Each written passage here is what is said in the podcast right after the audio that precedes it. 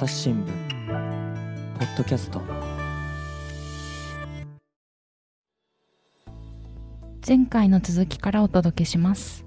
減らしていこうと二酸化炭素減らしていこうってことなんだと思うんですが今の国際的なルールとしては2015年のパリ協定これがあのルールになってるんでしょうか？そうですね。これがまあ、うん、はい。まあメインの国際ルールである。うんうん。これで決められた取り組み、あの、約束っていうのを教えていただいていいですか？はい。えっ、ー、と、まあ、はい、パリ協定いろいろ大事なことは決まったんですけれども、あの、まあ、僕がいつも説明しているのは、長期目標が合意されたということを、まあ、一つ重要なことだと思っていて、はい。でですね、長期目標っていうのは、世界的な平均気温上昇を産業革命以前と比べて2度より十分低く保つとともに、1.5度に抑える努力を追求すると。1.5度。いう、はい。で、ですね、まあ2度と1.5度って数字が2つ出てくるんですけれども、はい。あの、で、1.5度はなんか努力目標っぽく書いてあるわけですけれども。そうですよね。努力を追求する。うん。うん、うん、で、まあこの後ですね、パリ協定でこういうふうに合意をしてから、じゃあ2度と1.5度ってどれぐらい影響違うのっていうことをもっとちゃんと調べなくちゃ、これ、えっ、ー、と、どう捉えたらいいかわからないという話になって、うん、で、IPCC がですね、特別報告書っていうのを出すんですよね。はい。2018年に報告書が出まして、で、1.5度と2度だと相当やっぱり影響違うよと。2度になると、例えば1.5度に比べて、えー、まあ深刻な被害を受ける貧困な人が数億人増えるよとか。数億？すごいレベルですね。うん、なんか、えー、まあ他にもいろいろ、えっ、ー、と、1.5度だと、サンゴ礁が、えー、7割から9割、あの、まあ、熱帯のサンゴ礁が死滅するけれども、失われるけれども、えっ、ー、と、2度だと99%以上失われるとか。あ、もうほぼ、ほぼ壊滅ですね。壊滅ですね。でも1.5度でもちょっと言葉を失う感じでしたね。9割って言ったもんな。はい。で、まあ、そういう、何しろ2度やばいなと。1.5度でやっぱせめて止めたいという感じがする、あの、まあ、えっ、ー、と、科学的な評価が出てきたんですよね。はい。それで去年のですね、あの、イギリスのグラスゴーで去年の11月頃に COP26 という、その条約の会議が行われて、そこで、まあ、1.5度に抑える努力を追求する決意っていうのが、決意が合意されました。決意。さ、この、うん、あの、パリ協定の時は努力を追求するだったのが。するだったんだけど、まあ、その努力の追求なんだけど、うん、それを決意しようっていうことが、まあ、改めて合意されたので、うんうん、この、やっぱ1.5度って本気で目指すんだよっていう、あの、まあ、そういう、なんていうか、合意がなされたんですよね。ええ、だから、まあ、1.5度っていうのは、まあ、できればでき、あの、いけたらいいなっていう目標というよりは、今やっぱメインの数字になってると、1.5度で抑えるぞっていう決意をみんなが持っているってことなんですね。で、今すでに1.1度上がってるので、そうねえー、ただ今のすで、時点ですでに世界の気温っていうのは1.1度ぐらい上昇しているということなので、はい。1.5度までは、そうなんです。あと0.4度なんですよね。0.4度。大丈夫なんですか？と思ってしまうんですけど。どっから数えた？ら、うん、産業革命から、産業革命の前から数えて1.1度、はい、もう上がっちゃってるから。すで、ね、に上がっちゃってるけど、はい、それを1.5度までに食い止めようという食い止めよう。はい。うん。これ食い止められそうなんですか？えっ、ー、とですね、はい、確実に1.5度よりも超えないっていうのは、もうもはや無理そうですね。無理そうなんですか？最大限の努力をして運が良ければ超えない。あるいはちょっと超えちゃうけれども、そこからささらにその先、えっ、ー、と、対策をして1.5度まで下げてくるとか。えー、えー、今できるとしてそんな感じになってます。そうなのか。これじゃあその対策の話もちょこっとできればと思うんですけど、この1.5度を実現するには、まあ、やっぱりその二酸化炭素排出をもう本当になくしていくっていうことをしていかなきゃいけないわけですよね。そうですね。で、しかもそれがスピードが問われていて、うん、あの、えっ、ー、と、まあ、いわゆるそのカーボンニュートラルっていうか、実質ゼロですね。あの、ネットゼロ排出。えー、を実現しないと温暖化っていうのは止まらないんですけれども、それがゆっくり実現すると高いところで止まるんですよね。で、早くカーボンニュートラルになれば低いところで止まるんですよ。はい。それで1.5度を目指すのであれば、今世紀半ば頃には、えー、二酸化炭素の排出実質ゼロ。で、二酸化炭素。20年頃には、えー、はい。そうですね。うん、で、まあ、まあ、50年か60年ぐらいでも、まあ、なんとかなるかもしれないですけど、うんうん、で、二酸化炭素だけじゃないので、あの、メタンとか、二酸化炭素以外の温室効果ガスも大幅に減らさなくちゃいけないと。なるほど。メタンってね、あの、牛のゲップでね、出てくるガスですよね。ねそうですね。牛のゲップとか、田んぼからも出ますね。あ、田んぼからも出るんですか？はい。水田。そうですね。なんか稲を育てるからすごくいいものという感じで思ってました。うん。そうなんですね。はい。そうか。2005、60年の頃に二酸化炭素をゼロにする。はい。え、でもそもそもこの半、半世紀じゃない30年ぐらい、こう一生懸命やってきたのに、はい、やってきたのにその効果って見えてないんですか、うん、あの小さい頃から地球温暖化ってずっと教科書にも書いてあったのに、うん、それはあんまり功を奏してないってことですか？えっ、とですね、その間も排出量はどんどん増え続けてきてますよね。で、それはなんでかっていうと、うん、あの、対策、対策した効果っていうのはある意味では出てるんですよ。だけど、それを全く、全く上回ってしまうぐらい、あの、まあ、例えば、発展途上国が経済発展したと。まあ、エネルギーの需要がものすごい勢いで増えてるわけですよ。この間ね。でまあ、特にアジアの国々は、あの、過去、えー、30年ぐらいでものすごい発展をしましたので、エネルギーの需要、まあ、つまりそういう国で車が増えて、発電所が増えて、工場が増えてるわけですよ。うんうんえー、で、その間に先進国とかは、あの、同じエネルギーを使うあたりの CO2 の排出量っていうのは少し減ってます。まあ、国によっては結構減ってます。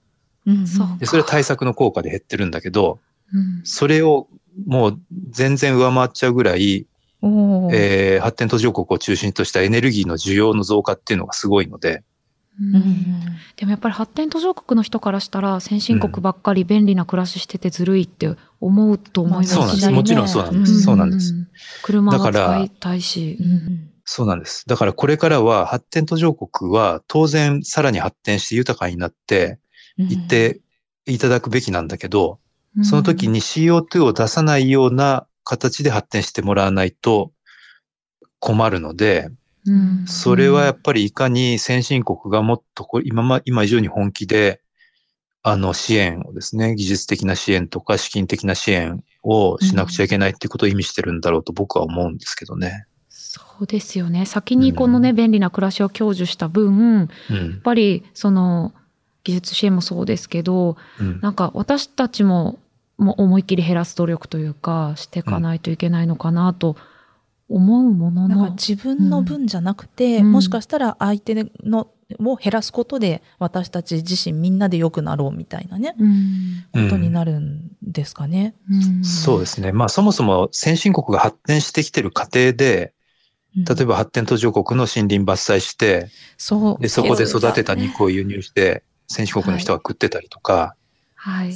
あの、いろんな形で、その、あの、発展途上国にいろんなものを押し付けてきてるわけですよね。そね。うん。で、それを考えると二重な意味で、あの、先進国が手伝いながら発展途上国っていうのは、あの、カーボンニュートラルになってもらわないと、で、さらに豊かになってもらわないといけないっていうことなんじゃないかなと思いますけどね。もう手伝うとかっていうことじゃなくて、なんかもうトントンなんでしょうね、歴史で見ると。そうなんですよ。うん、うん、まあ、ね、むしろだから、保証じゃないかっていう人もいますよね。あ、保証償う。うえー、償うっていう。うん、そうですね。それはそうだ。うんいや、でももうでかい問題はさらにでかくなっていきますね。本当に。でやっぱり大事な話なんですけど、すごく、あの、大変そうだなと思ってしまって、あの、何かしたいんだけれども、うん、じゃあ私たちに何かできるんだろうかみたいな気持ちも、なんか半分こう、よ、思う、なんか来てしまうのが毎回温暖化の話聞いてると感じるんですよね。何もできない、うん、なんか私たちが一人で努力したところで何も変わらないんだろうなみたいな諦め感？とかなのかな？うん。うん、のあたり、森さん感じるとこありますか、まあ、そう、えーまあそうなんですけど、まあまず、うん。でまあ問題ので、でかさを、えっ、と、でかいものとして、あの、感じてもらうことっていうのは、第一歩だと思うんで悪いことじゃないと思うんですなるけどね。ほど。うんうんええあのまあそこで迫ってるよぞということですね。うん。うん。あの、まあなんか、えっ、と、節電したり、なんかエコバッグ持ったりすればなんとかなるんでしょっていうふうに思われちゃって、それで、あの、うん終わりにしちゃうよりはずっといいかもしれないですよね。うんうんうんいや今日の話で言うとやっぱりあのサンゴ礁がすごい努力した上に運が良くて7割9割死滅するっていうのが、まあ、かなりショックだったんですけど私としては、うんうんうん。なんかそういう大きな問題は本気で止めなきゃなっていう気持ちにはなるよね。なんか私この話をすると毎回やっぱり将来世代に申し訳ない気持ちになるというか、う。ん。その私はすごく豊かな自然とか子供の頃とかいろんなところで感じて享受してきましたけど同じものを残せない可能性があるというでそれが、うん。お私たちが好きにエネルギーを使ってきたせいなんだとしたら何かしたいなと思いますよね。そう。うん。そう個人のできることなんだよね。うんまあ豊かな自然が残せないで申し訳ないぐらいだったら、まだいいかもしれないんですけれどそうでも、すね。うんそうですねうん、将来もしかしたらその気候変動によって非常にこう混乱した社会になる恐れもありますよね。水の例えば奪い合いが起きたり。そうですね。水とか食料の奪い合いになったり、うん難民がいっぱい押し寄せてきたりとか、うん非常に混乱私したたちが難社会になる民になる可能性。性もある。まあなくはないですよね。ねうんそうですよね。日本本当に災害大国なんで、なんか、うん例えば台風が来てる時に地震が起こらないとも限らないし、なんか、富士山がいつ噴火するかもわからないしとか、なんかそれに加えてずっと温暖化っていうドーピングがされてると思うと、うんうんそうだね。生きるか死ぬかの話になってくるんだ。本当にそうですよね。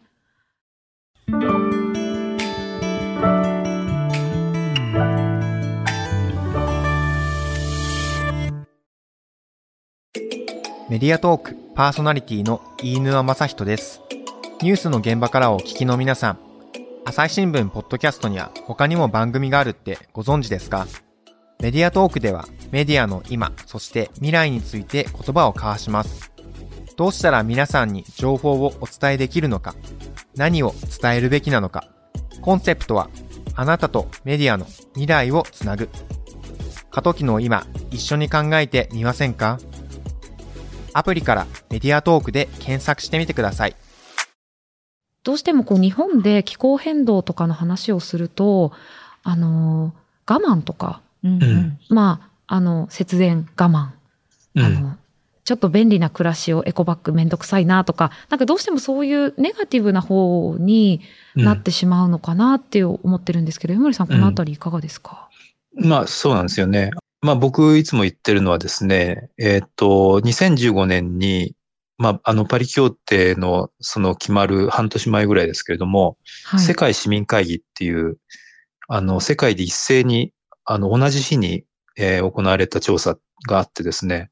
うんで、これはあの、ちょっとやり方も面白いんです。ちょっと言うと、普通のアンケートではなくて、あの各会場に市民が100人とか無作為抽出で選ばれた人が集まって、で、10人ぐらいずつグループになって、で、議論して、で、他の人はどういうふうに考えるのかみたいなことっていうのも聞きながら自分の考えをよく考えて、それで答えるっていうやり方で、うんで、あの、世界中で一斉に行われた調査、気候変動とエネルギーに関する調査があったんですよね。はい。で、その中の問いの一つで、あなたにとって気候変動対策はどのようなものですかというのがあって、それ聞いたときに、えー世界の平均だと生活の質を高めるっていうふうに答えた人が、まあ3分の2ぐらいいたんですけど、日本では生活の質を脅かすって答えた人が3分の2ぐらいいたんですよね。脅かす？脅かす？うんまあつまりすごく変動の対策が、不便になるってことですかね。そうですね。まあ温暖化対策すればするほど生活が良くなるっていうのが世界の多くの人のイメージで、生活が悪くなるっていうのが日本人のイメージ、多くの人のイメージなんですね。で つまり、すごく私わかる気がして、うんなんか私その大学時代とかから環境問題興味あったんですけど、うんやっぱり周りからは意識高いねとか、うんなんか真面目で疲れないのとか、しんどくないのとかよく言われたんですよ。ですよね。なので、そうなんです。温暖化対策がだからやっぱ我慢とかに結びついてるんだと思いました。うん、すごいストイックなイメージですよね。そうです、そうです。うん、環境問題興味ある人ってね。ね、ペットボトルコンビニで買う方が楽だし、ずっと水筒持ってるの辛くないとかね、うんうん、レジ袋を忘れちゃうよね、みたいな買っちゃうよね、みたいなのとか。そうそう。そうですね、うん、便利じゃなくなっちゃうイメージなんですよね。そうそう。これなんで日本だけこうなっちゃうんですかね？日本でこうなっちゃう理由ははっきりはわからないんですけど、うん、まあ、あとちょっとこれ、まあ、2015年の調査じゃないかっていうこともあるんですけど、やっぱ最近のですね、いろんな似たような国際調査見ても、まあ、まあ、割と似たような傾向出ているんですね。うん、で、理由は、世界でなんでみんなそんなに前向きなのかは、ちょっとはっきりと理由はわからないですね。そのデータがないので。うんうん、日本では、あの、僕はその議論してる場所にいて、その時見てたし、後でそのデータ分析した人からも、とも話をしたので、やっぱりまあ今、皆さんおっしゃった通りで我慢だと思ってると。そう、まあそういうイメージなんですよね。生活レベルを落として、えー、CO2 減らすんでしょと。うんうん、ね、我々は地球のために我慢しようっていう、まあそういう話ですよねと。みんな、あの、なんとなくそういうふうに思っていると。で、これは、どうなんですか？まあ、ある意味では日本人って真面目なので、そういうふうに考えてしまいがちみたいなところがあるのかもしれないし、あるいはですね、あの、同じ時のこの、えっ、ー、と、気候市民、えっ、ー、と、気候市民会議じゃない、世界市民会議の調査で、えっ、ー、と、気候変動って、まあ、どれぐらい深刻な問題だと思いますかっていう別の問いがあったんですよ。で、これも結構日本のえー、結果が世界平均と違っていて、うん、あの、非常に深刻だって答えた人の割合が日本はすごく少なかったんですよね。え、あ、そうだ、私と一緒。私と一緒というか、多分実感がないと思ってた方々ですよね。で、世界では、世界ではやっぱり気候変動ってもっと大変だと思ってるから、温暖化対策することによって、温暖化そのものが、その進行が抑えられること自体が自分の生活にプラスだっていうふうに、あの、思ってる人も、その分ももしかしたら含まれたかもしれないなと。で、日本では我慢するだけで、したその結果っていうのは別に自分にいいこととして跳ね返ってこないと思ってるので。わかる。そっか、うん、でも、これをやれば、それこそ、あの、台風のドーピングがなくなるから、あんな風に水害に悩まされることも減るかもしれないし。うん、まあ、なくなりはしないんですけどね。そ う、なくなりはしないと思うんですけど。これ以上ひどくなるのが、あの、抑えられるかも。抑えられるという。はい、なんか多分、こう、気候変動とか地球温暖化で出てくる例が、例えばツバルが沈むとか、すぐそういうのは出てくるんだけど、うん、それ以上の、そう、白熊、南極の氷が溶けるとか、うん、そういうイメージしかないから、自分たちがその手に届く範囲で影響があると思っていない、うん、それが大変なことだってあんまりわかんないというか、遠い世界の話でしょみたいになっちゃうのかも。え、ちなみにこの社会調査をしてた国は、あの、先進国ばかりですか？ではなくて。いや、発展途上国も。あ、それでも世界平均。えー、うん。ちゃんと中国とかも、あの、生活質を高めるって答えた人多かったですよ。それなんだろう、教育の違いなのかな？なんか情報の違いなのかな、ね、そう、でも、今聞いてそうかもしれないですね。まあ、日本はね、確かにね、温暖化対策っていうのはコストなんですよ。分かってますかって、なんかことさらに言うおじさんとかたまにいるので。コスト そういうの、そういうの聞いたことがあると。うん、私もそれ聞いたことあります。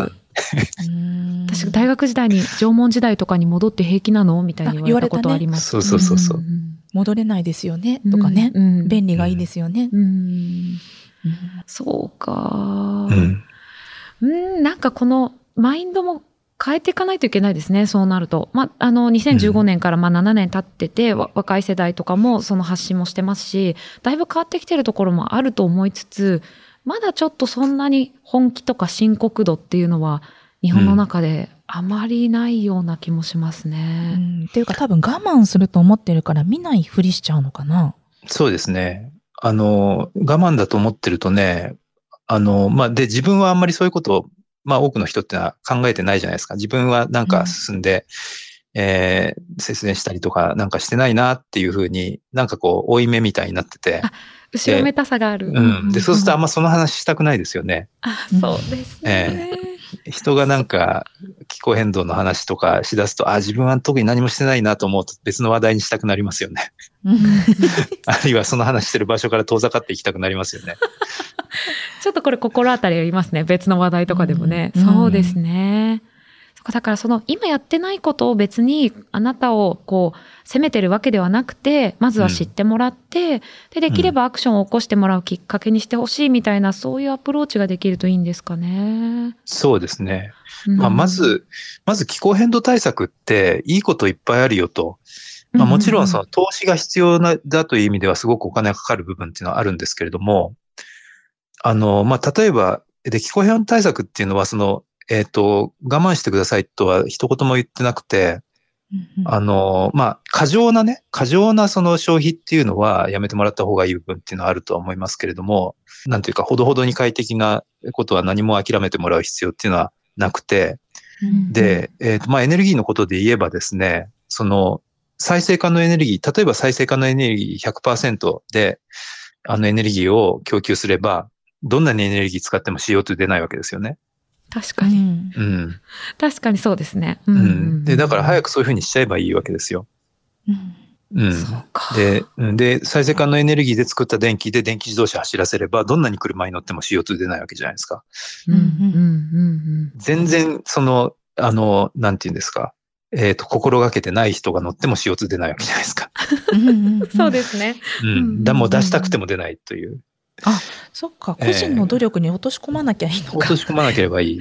ええ出せないように仕組みを変える。仕組みを変えるってことですね。出さない仕組みに変えていくってことですね。うんでね、そうすると次少し難しいのは、再生可能エネルギー増やすって言ったって、今各地でそのメガソーラーのですね、乱開発が問題になってて、うんこんなもんもっと増やすのか、みたいな、あの、寿命が来たらゴミがいっぱい出るじゃないかみたいな、あの、そういう話ももちろんあるんですけど、で、それはだけど、あの、まあ、もちろん、えっ、と、まあ、一時期そういう残念なことっていうのは、まあ、えっ、と、起きてしまってるわけですが、まあ、これからは制度が今見直されていて、えっ、と、もっとその地域の人が納得する場所に、地域の人にメリットがある形で再生可能エネルギーを増やしていきましょうと。で、まあ、あと屋根上太陽光っていうのが、今、東京都が義務化をしようとして、えーこれも、も揉めてるんですけど、そんなの自分はあの太陽光パネルつけない自由があるのに奪うのかみたいな話とか、なってるんですけど、で、これはい。大部分の人にとっては乗せた方が得なんですよね。うん。うん、得だからやってくださいって言ってるのに、なんかあの反発されちゃってるみたいなところっていうのもあるんで、で、まあやった方が得なことってすごいやっぱあって、で、再生可能エネルギーって、基本的にその発電自体はその国産エネルギーになるわけですから、はい。うん。あの、要するに。うんえー燃料を買ってくる必要がなくなるわけですよ、その分ね。価格も安定しますよね、きっと価格も安定しします。今の、国まさにねですね、今のちょっとウクライナ危機で、あの、燃料代が非常に高騰していることを考えると、再生可能エネルギーの自家消費とかしてると、その相対的にはすごい儲かるっていうか、まあ元が取れるわけですよね。うん。うん。で、まああと、もちろん大気汚染も出ないし、とか、うんあの、非常時のね、電気、うん電力会社の電気止まっちゃった時に太陽光パネル乗ってたら、あの、昼間は使えるとか、うんうんバッテリー持ってればよ夜も使えるとか、いろいろいいことあるはずなんですよ。だけど、なんかあの、いや、あの、そんな、えっ、と、たえっ、と、再生可能エネルギーなんてひどいみたいな、あのことを言う人もいるので、なんなんかなんとなく、そっち信じたい人はそっちを信じてしまって、あやるのがね、ちょっと最初の投資がかかりますしね。そうですね、いいことが広まっていかないと。あー。うん。で、補助金も出るしね、投資なんて、うん。あの、東京都だと6年とかで回収できるとかっていうのに、うん。えーまあ、あと家の断熱ですね。家の断熱っていうのはすごい大事で、はい。断熱のいい家を建てると、あの、健康にもいいし、温暖化対策にもなるし、うんで、光熱費が少なくなる分で、やっぱり10年ぐらいで元が取れると。うんあいいことばっかりじゃないかと思うんだけど、いや、そんな最初施工費が高くなるの嫌だとか、その温暖化のなんか陰謀で言ってるやつが、あの、私になんか高い家を建てさせようとしてるみたいですね。儲けようとしてるみたいな 感じなんですね。窓会社の。うんそうか。でもあれヒートショックが、あの、うん軽減されるとか、うんうん本当にあの、健康にいいんですよね。うんうんうんそういうところを打ち出していくといいんですかね。あの、うんポジティブポイントというか。そうですね。うんで、これからどうせその、いろいろその、まあ、いわゆる DX っていうか、そのデジタルでいろいろ、あの IT 家電とかが増えていって、うん。あの生活っていうのは基本的に便利になっていく方向ですから、うん。えええーなんていうんですかね。だから今その、ゼッチって言って、ゼネットゼロエネルギーハウスっていうね、あの、省エネ住宅を建てましょうっていうのが、あの、まあ、大手のメーカーとかだと、まあ、かなりそれを、あの、押してるみたいですけれども、で、断熱、高断熱高気密の家に太陽光パネル乗ってて、うん。えーそれで、昼間、あの、電気自動車のバッテリーに充電して、うん。で、それで省エネ家電で、それで IT で制御して最適化して、みたいな、あの、快適でかつ CO2 が出ない暮らしっていうのがこれから標準になっていけばいいわけですよね。うんうんううん。うん。このなっていけばいいなと思うんですけど、うん。あの、やっぱり環境にいいそういう暮らしって、やっぱちょっとお金がかかるなっていうところがありまして、で、あの、家を建てる時も、どうしてもそこに手が伸びない人もいるだろうし、で、だからそれ初期投資、はいうん、初期投資だけの話なので、うんうんううんん長い目で見たらそっちの方が得ですよっていうことを、打ち出していくってことですね。えーまあ、打ち出していく。くって、まあ、それが当たり前になる、あの、必要があると思いますよね。うん。で、今、その、断熱っていうのは、2025年からある程度が義務化、えっ、と、うん断熱の基準が義務化されるので、うんうんで、もう義務化されたら、もう、あの、省エネ住宅を建てるのが当たり前になると。うんで、東京都太陽光パネル義務化されたら、もうつけるのが当たり前になると。うんうんおうん当たり前になっちゃえばいいんですよ。で、僕はこれ、ねあの、似てる、似てると思うのは、うんあの、タバコの分煙おああですね。あの、皆さんお若いからわかんないと思いますけど、あの、昔タバコってのはどこでも吸ってるのが当たり前だったんですよ。でしたよ。でも新幹線のね、あうのん手すりのとこにあったもんね。あった、タバコ入れ新幹線はき喫煙席ありましたし、ううんんホームでもガンガン吸ってたよね。ね捨てたそうですね。昔飛行機にもタバコ吸える席ありましたからね。恐ろしいですね。すごい話だほんの2、。30年前の話ですよ。あと病院の待合室に灰皿あったっていう話が、あの、まあちょっとどれぐらいあったかわかんないけど、検索するとなんかそういう話出てくるし、うんうんええうん。あの、あと職場で吸ってましたよね、人々はね。そうでした。うん私も本当に入社した時はまだ職場吸ってる人いましたね、吸ってました中で。はい。ええそれ、その人がダメだったかもしれない。新聞社なんて多分典型的。そうですよね。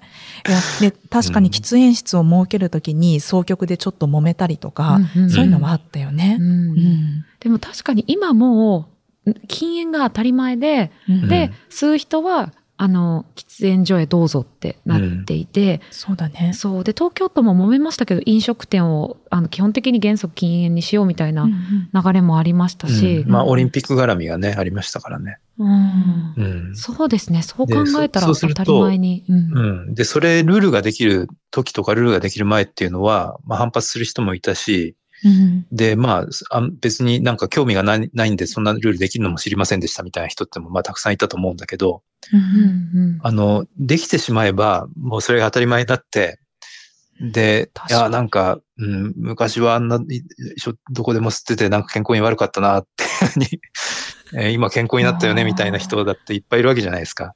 うんうんよかったって言ってる人も。それが当たり前になってうんい。くっていうことなんですね。そうですね。うんで、もう当たり前になってみると、あの、昔の常識の方が、なんかむしろ異様に見えますよね。そうよく、ですねよく昔あんなどこでもタバコ吸ってたよねって皆さん言いますよね。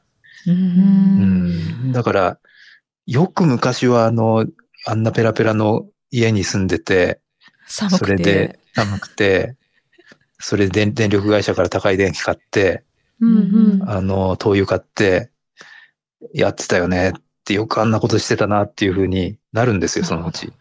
こたつ入ったよね、とかね。まあ、こたつは別にあの、こたつ残ってもいいかな。残ってもいい。ええ再エネの電気でも、あの、そう、再エネのね、ええ太陽光の力で。うんまあでも高断熱になればね、うんいらなくなるってことですよね。うんありえますね。そうかそうやった方が得じゃんとか、変わった方がいいよねっていう未来が、まあもしかしたらこれまでは見せきれていなかったうんところをや、まあでもそうですね、選ばせるんじゃなくても、こっちを当たり前にするっていう社会の仕組み自体、変える方が大事なのか。そうですね。うん。朝日新聞ポッドキャストお話はつきませんが続きは次回にお届けします